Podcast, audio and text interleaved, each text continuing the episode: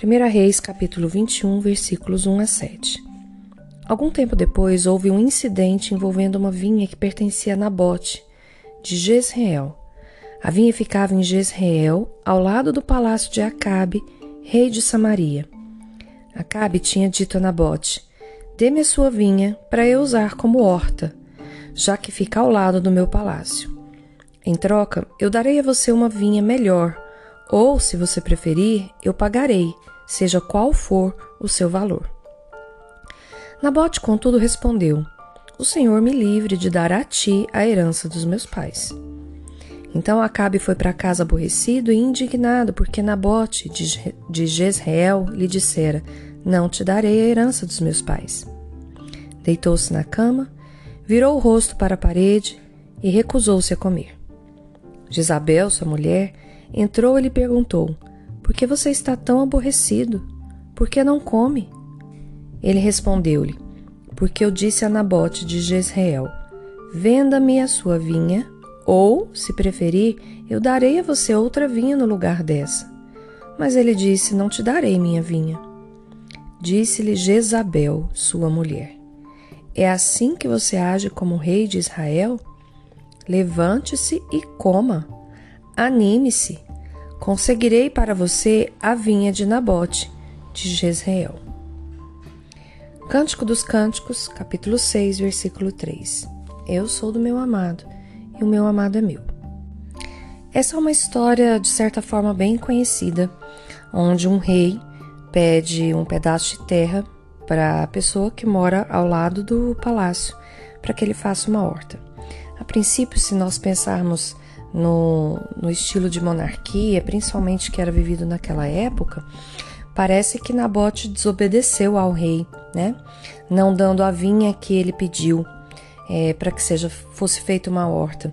E é, aos nossos olhos também nem parece tão injusto assim o pedido. Afinal de contas, estava ao lado do palácio, afinal de contas, o rei não tomou à força aquele pedaço de terra, afinal de contas, o rei, inclusive, pediu que ele escolhesse a terra que ele quisesse ou até mesmo o valor que ele pedisse seria pago à vinha. Que coisa feia, não é verdade? Nabote não ter é, entregado o pedaço de terra que ganhou dos pais para o rei mas não era bem assim. Quando Nabote se recusou a fazer um acordo com Acabe, ele não estava agindo por um desejo egoísta ou apegado a bens materiais. Ele estava sendo fiel às leis de Deus, porque naquela época a terra da sua família é, era emprestada para ele. Sim, minha querida, toda a terra de Israel, incluindo a vinha de Nabote pertencia, na verdade, ao Senhor. O versículo 23 do capítulo 25 de Levítico fala o seguinte: A terra não poderá ser vendida definitivamente, porque ela é minha, e vocês são apenas estrangeiros e imigrantes. Percebe que quem estava sendo egoísta e descumprindo a lei do Senhor era o rei e não Nabote? Nabote não se considerava um proprietário daquele terreno, mas, digamos, um mordomo da propriedade do Senhor. Se ele vendesse essa terra para Acabe é, de maneira permanente, como Acabe queria, ah, seria uma violação, uma transgressão da lei do Senhor. Por isso ele se recusou. A grande questão vem logo em seguida: a esposa de Acabe. Acabe ficou aborrecido e chateado como um menino que a gente tira o celular da mão hoje em dia.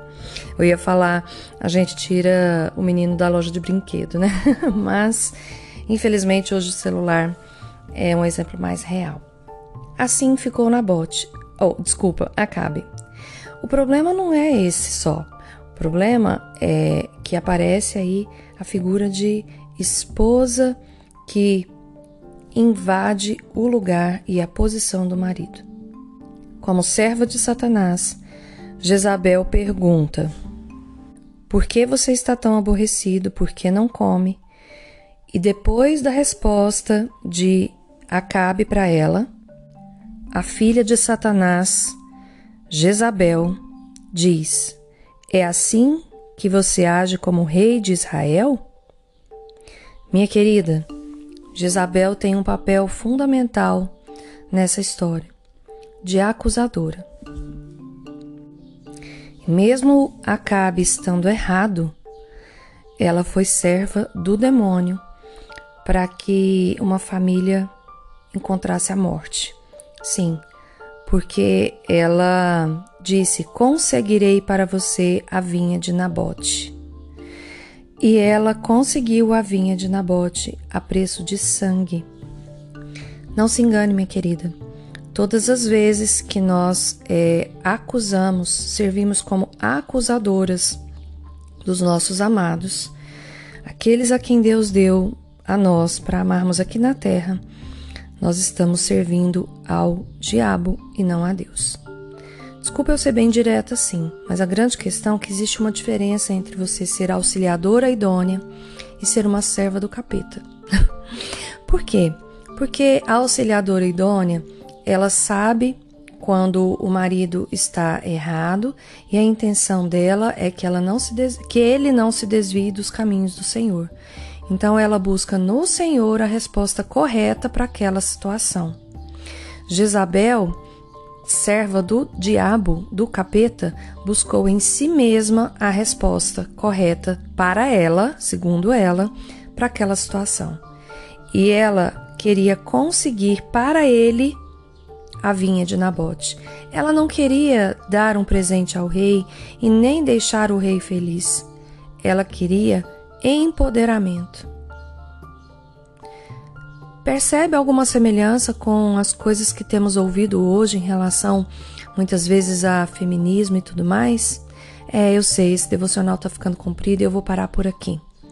Quero apenas que você é, preste atenção se você está dispondo o seu falar dentro de casa com o seu marido de maneira acusadora, ou se você está falando com o seu marido de maneira auxiliadora. Ele pode estar errado e você tem o papel de alertá-lo, mas de uma maneira é, correta, conforme a vontade do Senhor, não de uma maneira acusadora, querendo trazer a glória do problema resolvido só para você. A glória pertence a Cristo, a Deus, e não a nós. Aqui é Daniela de Alcântara, do Ministério Sou do Meu Amado. Não, não vou terminar aqui não. Vou orar. Senhor, nosso Deus, nosso Pai, eu quero te pedir em nome de Jesus perdão por todas as vezes que eu e todas essas mulheres servimos como servas do inimigo, ao invés de servirmos como servas do Senhor. Todas as vezes que agimos pensando somente na nossa glória, pensando somente naquilo que somos capazes de fazer, e aí, de maneira às vezes até inocente ou não, nós colocamos a nossa força, o nosso poder, a nossa língua para acusar para conquistar algo que não é do nosso lugar, não é da nossa posição. Senhor, nós queremos ser filhas do Rei e é isso. Ajuda-nos a estarmos somente na posição que o Senhor quer, como esposas, como filhas, como trabalhadoras, como donas do lar, como cidadãs. Que nós sejamos representantes de Cristo aqui na terra, Senhor, e não representantes da boca do diabo como acusadoras. O Senhor tem poder pelo Espírito Santo de nos convencer, Pai, do pecado, da justiça e do juízo. Então eu peço neste dia, Deus, que o Senhor faça isso a cada instante, para que possamos honrar e glorificar o teu nome apenas, e que importa mais que a gente diminua e que o Senhor cresça. Em nome de Jesus eu te peço, Pai. Amém. Aqui é a Daniela Alcântara, o devocional Sou do Meu Amado para o seu coração.